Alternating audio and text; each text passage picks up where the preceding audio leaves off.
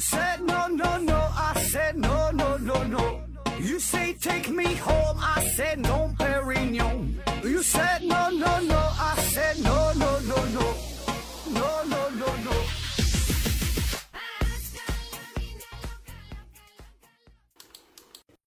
拼命探索，不计后果。欢迎您收听《思考盒子》，本节目由喜马拉雅平台独家播出。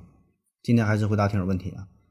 呃，完美哥哥提问说：“请问眼睛大的比眼睛小的人相比，视野范围会不一样吗？”说这个眼睛大小和看的范围啊，这玩意儿我感觉应该没啥太大关系吧。首先，这个眼睛大与小，这本身就是一个伪概念哈，这并不是眼睛的大小，是你眼裂的大小，就是说你这个眼皮子开口的大小。这个开口越大，显得眼睛越大，对吧？就大伙眼睛其实都差不多。你看这开口大，就显示出的眼睛比较大啊，看起来比较大啊。那么说这个这个视野的范围，对于视野的大小呢，主要呢会涉及到角膜的形态呀、瞳孔的大小啊、视网膜的位置啊，对吧？其实就跟这个照相机一样嘛。但是说人与人之间眼睛的结构啊，基本是没有什么差别，看到的东西这范围基本也都是一样哈，起码说没有什么本质上的。差个数量级的差别，对吧？可能会有非常细微的差别，啊，就是有些人虽然眼睛很小，但是他的瞳孔，这瞳瞳孔跟眼睛大人他差不多，角膜中心区域它能暴露出来，看那东西它都一样哈，应该没有什么差别。下一个问题，李马丁提问说：“请问地下室除湿有哪些有效的办法？在温度比较、在湿度比较大的环境当中工作，哈，对身体有什么危害？我试过。”呃，生石灰，然后通风效果都不好。本人仓库在地下室，再不有效的除湿啊，担心商品就会发霉了。那我估计这个您是这方面的行家了，对吧？你我能我我我能想到的办法，你一定也都试过了，我就不给你瞎出主瞎出主意了哈。实在不行，你就换个地方搬到搬到地面上面来吧。下一个问题，云淡风轻提问说：“我吃冷饮呐，尤其是带冰的时候。”冷到上颚（括弧嘴巴里边舌头上方的位置）就会感觉到一阵头痛啊，疼痛的消退时间和被冰的程度啊成正比。嗯，头非常疼啊，这是怎么回事？说这个吃冷饮，然后感觉头头头头痛啊，你这个那就是神经的刺激呗，对吧？神经的刺激，人体的神经中枢呢是在这个大脑嘛，那么身体各个部位的神经就像网络一样，它是。紧密相连的。那当你吃到了冰冷的食物之后，上颚部位的这个神经末梢就会接受到这种刺激，从而呢把这种刺激就就就传给了你的大脑，导致你的头痛啊。这这这种头痛就叫牵涉性头痛啊，牵涉痛。嗯，下一个问题，龙大帅提问说：何子老师你好，夏天热的时候啊，为什么去摸自己的手臂和大腿都是冰凉的啊？但自己还是感觉到很热。你可以摸摸别人大腿，你感觉你还你你还凉不凉啊？这个它本来可能就是挺凉吧，对吧？我觉得可能就是因为血液循环原因啥的，这个皮肤这块儿可能就是温度比较低呗。下一个问题，体温所提问说，嗯，盒子你好啊，最近十年中国女企业女性企业家的数量占比的企业家的数量的占比大幅减少，这我不是读我读的问题，它就是这么写的，是什么原因导致的？是女性不愿意创业了，还是女性竞争不过男性了？啊，他说这个女性在所有的企业家当中，女性的占比在下降哈。其实这个这个好像并不是这样吧？这个也是属于先问是不是，再再说为什么，对吧？那我查到的数据跟你说的这正好相反。我查到的这个数据说是女性企业家的数量占比总的企业家这个数量呢是在增加的。我查到的是一份呃南开大学的调查报告。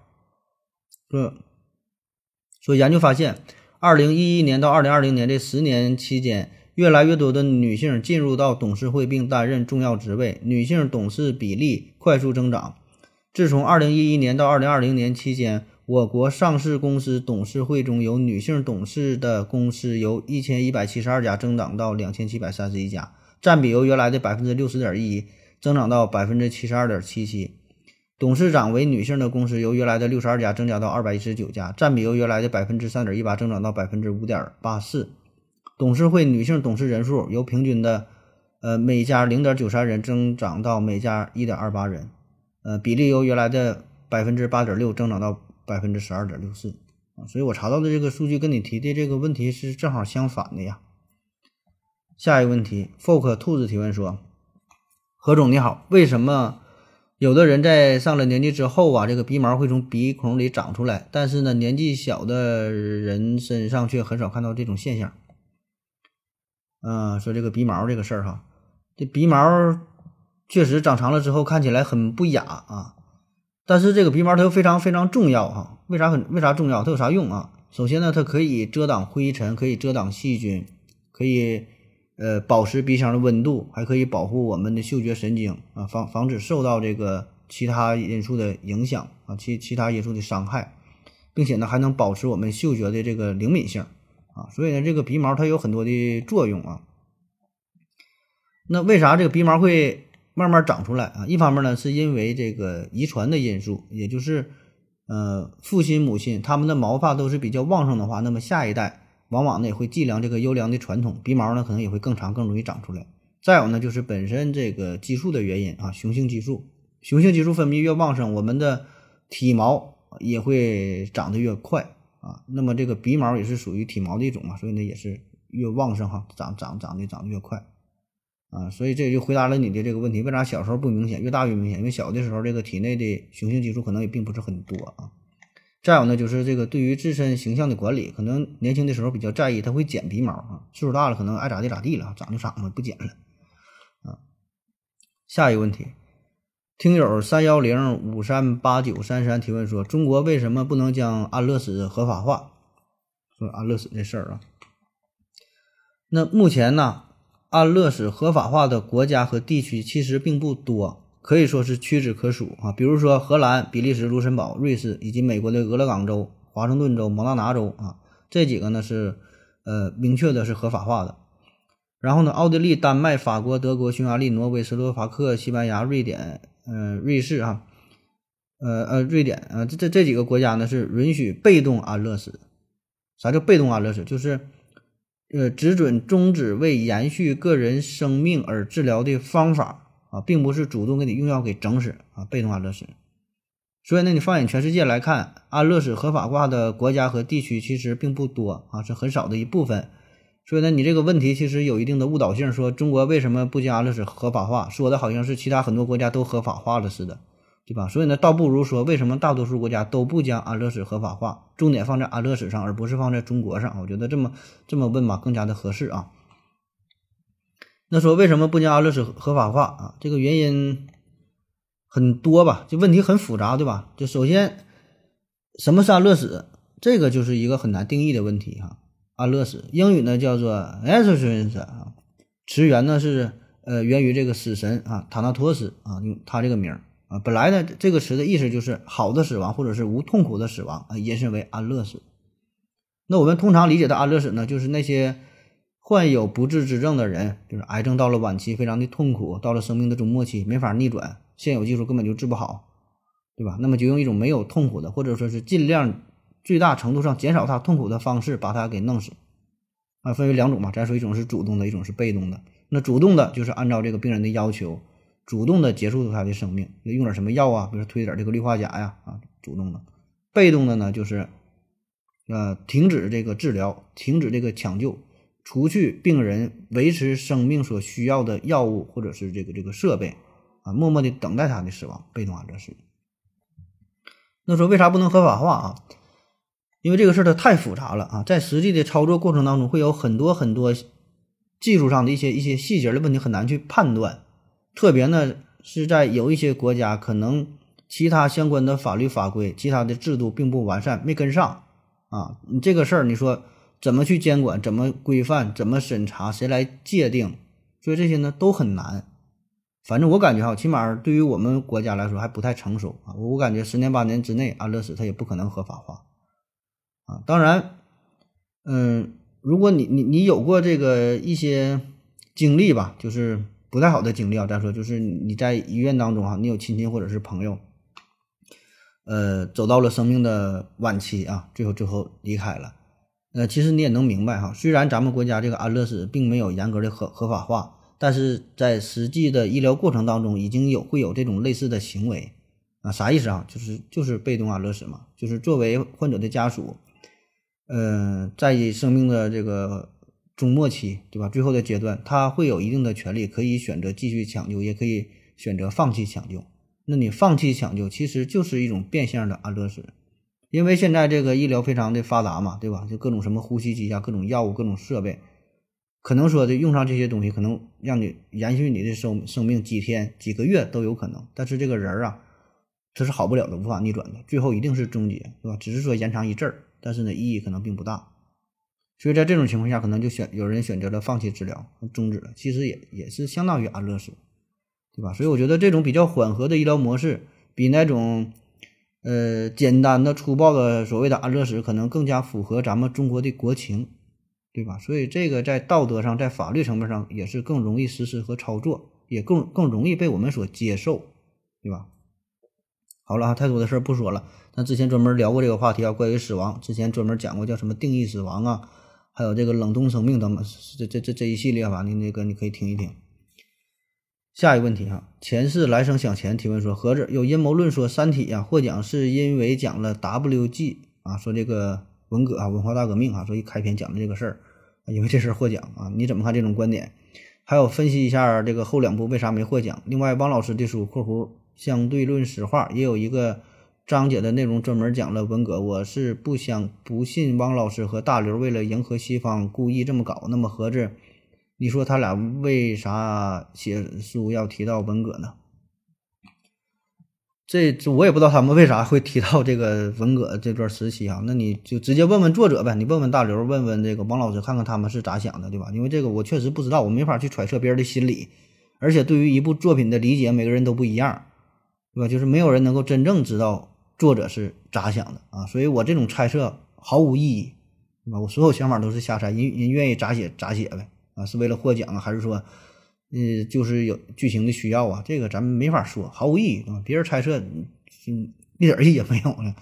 下一个问题，约定的幸福提问说：何志哥你好，想问一下，模拟世界里的小人儿啊，可以拥有自我意识吗？他们的行动，呃，会是通过自我意识决定，还是由程序控制的？是否能用来证明我们没有活在虚拟世界当中？这个我没看太懂。他说这个。模拟世界里的小人是否拥有自我意识？你这个模拟世界是指的这个游戏吗？还是说什么意思呢？这个我咱之前呃也做过一期关于模拟世界的这个节目嘛，就是就是我生活在虚拟的宇宙当中，对吧？这个你可以回听一下，我估计也可以回答你这方面的问题吧。都是重复的事儿哈，重复问题这个咱就不说了，总总总总是重复的，没啥新意啊。